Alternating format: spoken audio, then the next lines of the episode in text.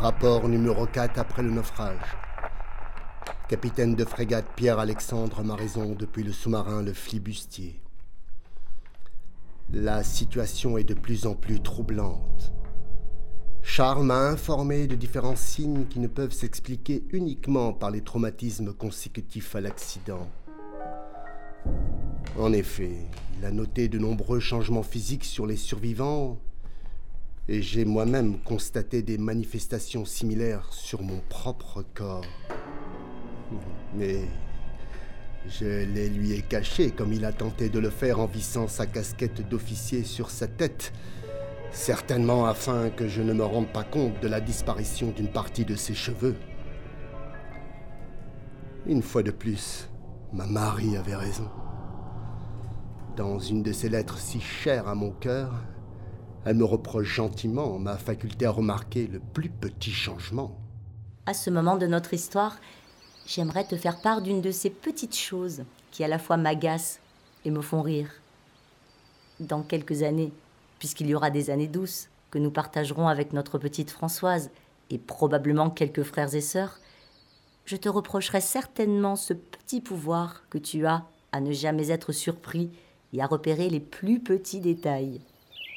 La mèche blanche que je croyais avoir cachée sous ma coiffe d'infirmière n'est, par exemple, pas passée inaperçue. Comment fais-tu? Mais je m'égare et m'interroge.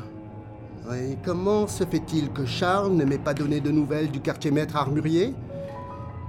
Il devrait se trouver à l'infirmerie, à moins que je ne lui ai demandé de rejoindre le matelot cuisinier. Je ne sais plus trop. Et cette histoire de nourriture? La faim m'a déserté mais il me semble avoir réclamé un inventaire. Je vais envoyer Guy d'ailleurs me trouver ce fichu cuistot pour qu'il m'apporte son inventaire. Et puis, il ne s'est pas encore enregistré celui-là. Hé, il y a quelqu'un? Répondez qui est-ce? Capitaine, Ten. Jean Samar. Mais que faites-vous là, matelot? Que vous est-il arrivé? Venez, rapprochez-vous de la lumière. La lumière? Quelle lumière Peu importe. Faites-moi votre rapport. Ben, c'est difficile, Captain m'a raison. Je sais pas par où commencer. Bah, je sais pas trop. J'étais parti pour l'infirmerie, et puis je vous ai entendu avec Guy d'ailleurs, et, et, le Toubib, et, et Gérardo, et tout ça, quoi. Et puis je sais pas trop. Et comme je me sentais pas bien, je suis allé à l'infirmerie, et là. Vos captains étaient tous raides. Ça y est, ça me reprend, je pisse des yeux. Calmez-vous, matelot. Faites-moi votre rapport. Des faits, que diable Oui, oui, le rapport. C'est comme disait Félix, du calme grand frère, explique-moi avec des mots. Donc j'ai croisé Guy, Guy d'ailleurs. Il m'a dit d'aller trouver le cuistot Gourgès avec lui et, et là on a trouvé le Toubib, une picouse à la main. Il avait aussi le Gourgès. Solé le canari, il s'est envolé, tout affolé, et, et je l'ai suivi dans la cambuse. Il tenait le Gourgès à son canari. Il disait qu'il avait sauvé de Douchy du Nord pour l'emmener avec lui dans d'autres fonds que la mine. Ça le faisait rigoler. Elle était bonne, sa tambouille au Gourgès, hein, Capitaine? Des faits, Samar Des faits Alors, euh, le Toubib, il a attrapé, il a piqué lui aussi. Il a pris quelques secondes pour lui fermer les yeux. Il a dit Repose en paix, moi j'ai fait ma part. Puis il m'a regardé avec ses yeux tout blancs, tout globulés. Il me regardait bizarre et pourtant, je tremblais pas de partout. Il a posé deux picous sur le plan de travail, propre de Gourgès. C'est qu'il était honnête, le Gourgès, à sa propreté. Jean Oui, oui, le rapport. Félix aussi, il disait que je partais de partout, et le borgne aussi. Il serait content, le borgne. La boue, elle est partie et, et je vois clair. Le Toubib, il m'a dit Les seringues, elles sont faites pour vous, matelot. Pour vous et Pierre-Alexandre, mon ami. Faites-en bon usage. Moi, j'en ai fini. Je n'irai pas au bout. Et puis, il est parti comme s'il était déjà ailleurs. Mais c'est où ailleurs? Alors j'ai compris. Pierre-Alexandre, c'est vous, pas vrai? Vous avez raison, matelot. C'est où ailleurs? Nous n'en sortirons pas vivants. Les seringues, où sont-elles? Faut pas avoir peur, capitaine. Tu les as entendus comme moi, hein Tu les as entendus Les voix de grenouilles, les voix de ceux qui vivent au fond de l'eau. Même qu'ils ont murmuré qu'on pouvait laisser tomber tous nos trucs de gloire et de sauver le pays, qu'on pouvait juste les rejoindre. Ces trucs qui nous arrivent, c'est une bénédiction. Tu les as vus comme moi, hein, capitaine? Ces drôles de couleurs, avec tes yeux blancs. Et puis regarde nos mains. Il y a de la peau qui a poussé entre nos doigts. Tu sais, hein, que c'est pour nager. Quand je pense que je savais même pas que ça me foutait la trouille. Mais ça va maintenant. Avec moi, c'est toujours après que je comprends, que je pige les choses. C'est les actes, hein, qui font que t'es un homme. Pas vrai? J'ai été le pire des grands frères. Lui, Félix, coincé dans ce cercueil en ferraille, il sourira encore.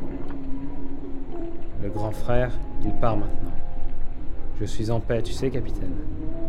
C'est fini de chialer, fini la guerre, les boches, tout ça. Je suis calme. Et tu peux faire pareil, capitaine.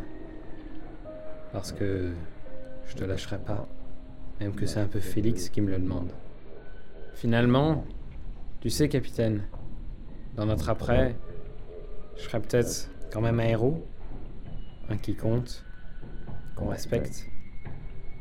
Allez, viens. Viens avec nous, capitaine. Oh, laisse-moi, matelot. Laisse-moi encore quelques instants.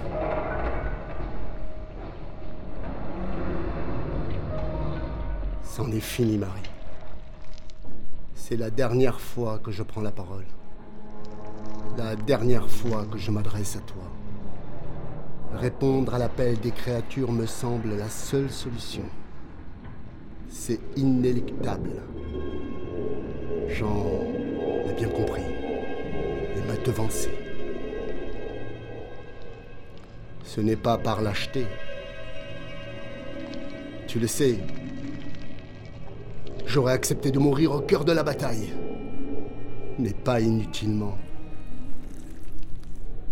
Là, c'est comme si j'avais un devoir, comme une nouvelle mission, une exploration. Et un explorateur, ça ne revient pas toujours. Mon corps est transformé, je ne veux pas partir sans te dire une dernière fois à quel point tu as changé ma vie. Et combien mon cœur saigne à l'idée de te quitter pour toujours. Pardonne à ton capitaine Marie. Je pars vers cet inconnu aquatique pour suivre mon destin avec ce peuple des profondeurs. Je l'entends clairement aujourd'hui, cette douce musique qui me hante depuis que nous avons coulé.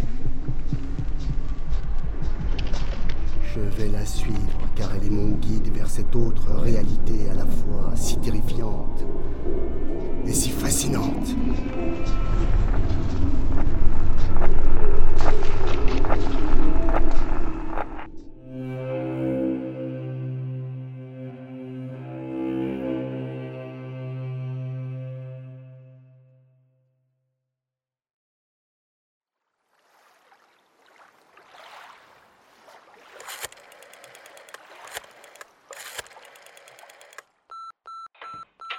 Bonjour, vous êtes sur le répondeur d'Ethan, au service audio de l'Alliance française de Toronto. Vous pouvez me laisser un message et je vous rappellerai. Salut, c'est Françoise. Je suis arrivée à Coco Solo hier soir. C'est un peu comme dans mon souvenir. La base est toujours là. J'ai même été accostée par un gradé américain. Je lui ai souri, mais j'ai passé mon chemin. Et puis je suis allée sur cette plage de mon enfance, au bord de cet océan si bleu et si mystérieux. Je pense à toi et aux températures gelées de Toronto. Ici, dans cette petite ville à 30 degrés, c'est mon cœur qui se glace. Pourtant, j'irai jusqu'au bout de la mission que je me suis fixée. Et une fois la boîte de maman rendue à la mer, je rentrerai.